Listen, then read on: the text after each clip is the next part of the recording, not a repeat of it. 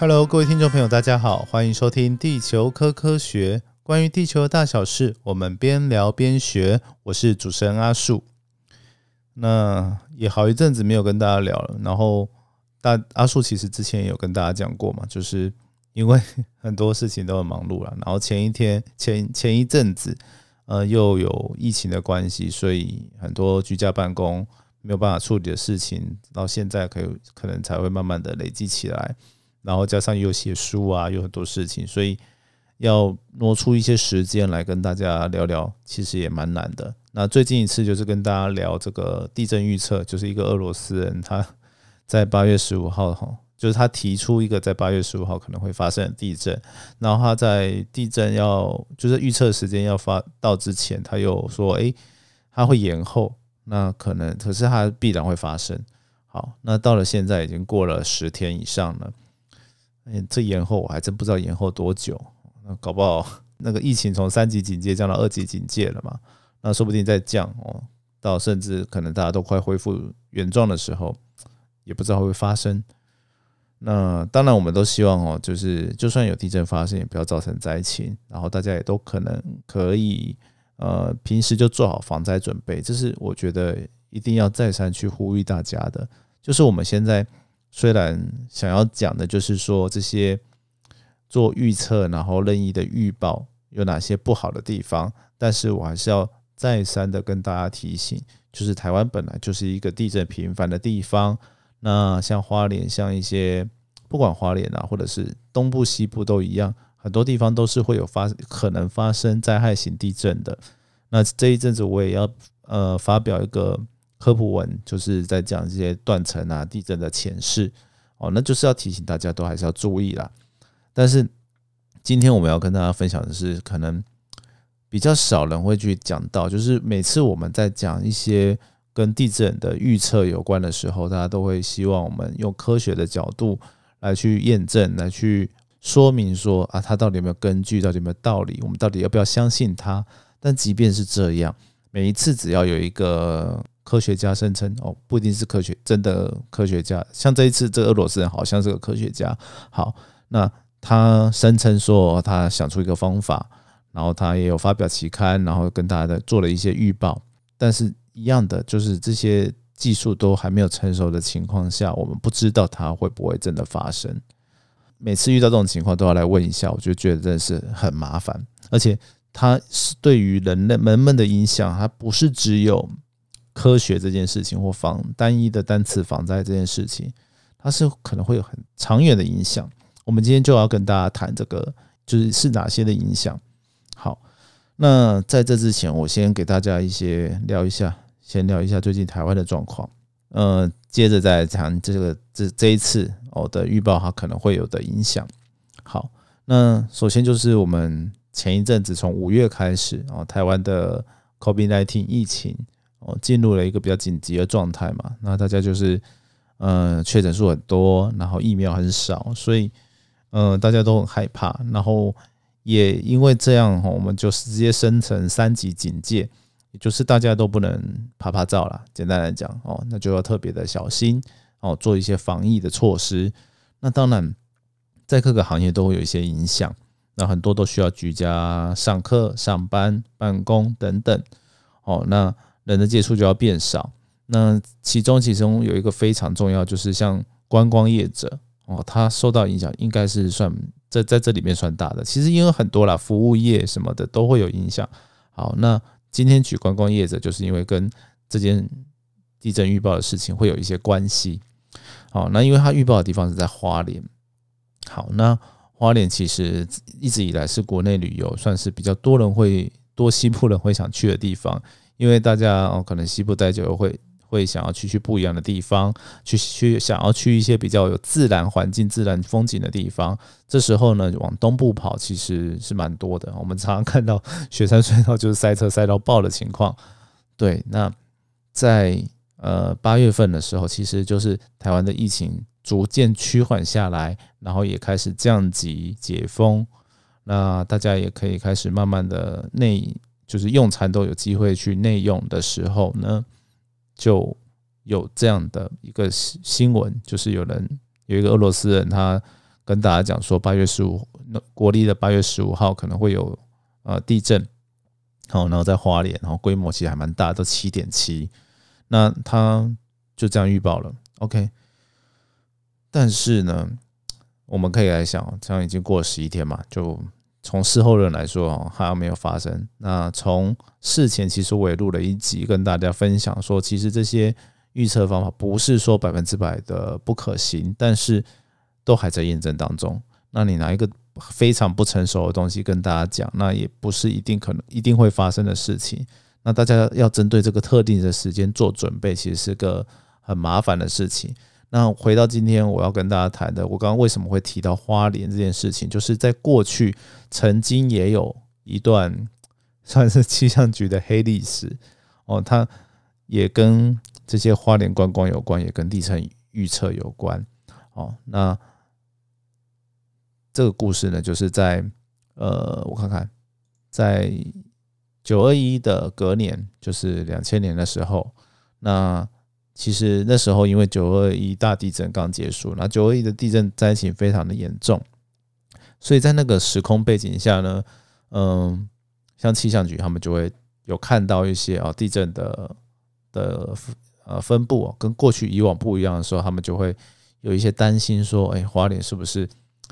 就是依照过去的统计的感觉，他说，哎，有可能是一定的周期到了，它该发生一个比较中型、大型的地震。那因为九二一的可能多少，因为九二一的关系，因为在几级地震之前哦，他会觉得说，就是科科学家们会觉得说，嗯，中部那些断层可能有一些需要去研究，但还没有认真的去研究的时候，就已经先发生地震了。所以从这种科学的不确定性的角度来看，嗯，科学家会觉得说，哎，我们还是要谨慎，要小心一点。那是不是说我们看到这个花莲的情况呢？就跟嗯，大家先提醒一下哦，要多注意防震。好，那也不是真正预测啊，就是要稍微注意一下。好，那在那个情况下呢，其实哦，社会应该有一些，就是虽然 在公公布这些讯息的时候，就到大家不要太过惊慌，但实际上，呃，这些观光业者都有被吓到，那可能也真的是有一些反应啊，譬如说。房间退订啊，然后旅行团退团啊，都有可能。哦，那在那时候呢，其实那些观光业者也就联署联名，就说：“哎，我们要北上去抗议，说：哎，你这个不是都说地震很难预测或不可预测，那你怎么这样子讲？然后害我们这些人都会受到影响啊！如果真的没有地震，那你们怎么办？你们要负责吗？对，那其实，呃，在那时候其实有看到说，哦，一个月内观光客就减少了五万人。那今天我呃，我先跟大家说明一下，我这些资料啊，就是来自于那个呃不会冷哦，他的专业哦，他其实有整理一些相关的新闻啊。那我们之前之前也私下聊过，好，那我觉得这个议题非常重要，所以借这个机会跟大家分享。好，那回到主题呀，就是在呃那时候就是有一些舆情出来了。那后来呢，其实呃我。从这边资料我没有看到说气象局有什么措施啊，但是后来就是好像有发生呃一个规模大概六点多的地震，所以呢可能有稍微解套，因为就有发生地震，但是没有真的很大哦。那但是就是至少哦这样有有稍微解套一下，但是其实这些观光业者受到影响很大，而且他们也非常委送。好，那后来的新闻在二零零五年有个新闻啊，他有讲。讲到说那时候的局长就讲到说那时候的花莲，然后在两千年的时候的花莲地震，呃频繁了，所以呢是觉得说哦可能要提醒他们一下，但是可能宣导的方式啊，但是不是很好，所以呢反而就就变成说嗯有有一些问题啊，但是那时候他也那个那时候的局长也是认为说。哎，如果不讲，万一真的发生地震怎么办？然后，所以其实是非常的两难哦。对于这些官方单位来说，那所以其实，在这种有有会有舆舆情的情况，跟科学不确定性的情况下，会慢慢的推举比较保守的方式，我觉得也无可厚非。对，那另外有一部分就是，呃，有很多的分析方式其实都还没有经过科学验证，那甚至我。之前在车保相关单位做过 哦，也 常常会有一些民众打电话进来，各做各种的预测啊、提醒啊，然后甚至是呃神明托梦这种东西都有。那这种情况下，其实就很难厘清嘛。对，就是虽然我们都要诉诸科学，但是就是因为太多不确定性了，所以就是很难厘清。那所以其实后来学界，其实科学界对这个地震预测的这些研究是充满的争议的。好，那有些比较严谨的科学家甚至觉得说啊，这就不可能预测的准啊，因为你看气象，我们气象的预测也很难都准确了。但是，其实地震这件事情，大地震是很大很大的事情。然后，我们对于地底下的样子的认识，可能比大气都还少很多。那所以啊，连连天气都很难很准的预测，那怎么可能地震就会准？哦，所以有一些科学家也是抱持这样的看法。那比较怎么讲，介于立场介于中间的科学家呢，就会觉得说，有我们就算有可能做到，那也是很久以后的事情了。但是。在还没有成熟的时候，就把它拿来做一些警报的发布是非常不适合的。就像我刚刚讲的这些花莲的那个例子哦，观光业者就受到了影响。所以你说目的只是为了要让大家先做好准备，在这个这段时间之内多警觉一下，那可能也不会发生。但没关系，我们就多提醒一下。目的就算是这样，我都跟大家讲的很清楚的时候，你还是会发现这种情况啊。对啊，发生这种就是有点稍微比较恐慌的作为，那一个人做，两个人做，甚至越来越多人做之后呢，哦，那就可能会产生一些比较大的影响。比如说，大家都选择不去花莲，然后呢，有些人就想说，啊，看跟这之前疫情那么严重，我是不是应该要趁这个机会，大家解封了，想来了，我规划好啊，让大家可以安心的来玩，然后我们也有多一点的收入。的时候啊，就偏偏就来这种事啊，就大家都退退订啊、退房啊，对啊，就不来了，对啊，那就是一样，也是造成了这二次的重创。OK，那我就觉得这样子真的是有一种得不偿失啊。那我们换也不要只讲观光，我们来换个角度来讲，跟大家想一下，今天假如这个预测它真的就是你也不知道它准还是不准。然后呢，就是常常三不五时就会来一下，就告诉你说，在某年某月某日，哦，那一天前后可能会发生一个大地震。好，那你就会把事情规划好，说啊，那天都不要做事情，那天就好好的等等待准备，呃，应变哦，等待这地震发生，然后我去躲好。不可能，我们不可能每每次就花这种时间做这种事情，而且如果三天两头都做一次的话，你根本不用工作了，你也不用休假，不用休息啊。对吧？你把休假都花在这上面，然后大家也不敢出去玩，然后就是在那边等哦，或者是你出去玩都是去某些地方哦，聚去全聚，然后就就像花莲这种地方就不要都没有人去，然后干脆大家都都清晨算都离开啊，不可能啊！因为啊，万一没发生的时候，其实对大家经济损失远远就会比这个地震带来的损失更大，就会发生这种事情。所以才说为什么我就是，其实我之前也写过一篇文章了，就是为什么不能宁可信其有这件事情，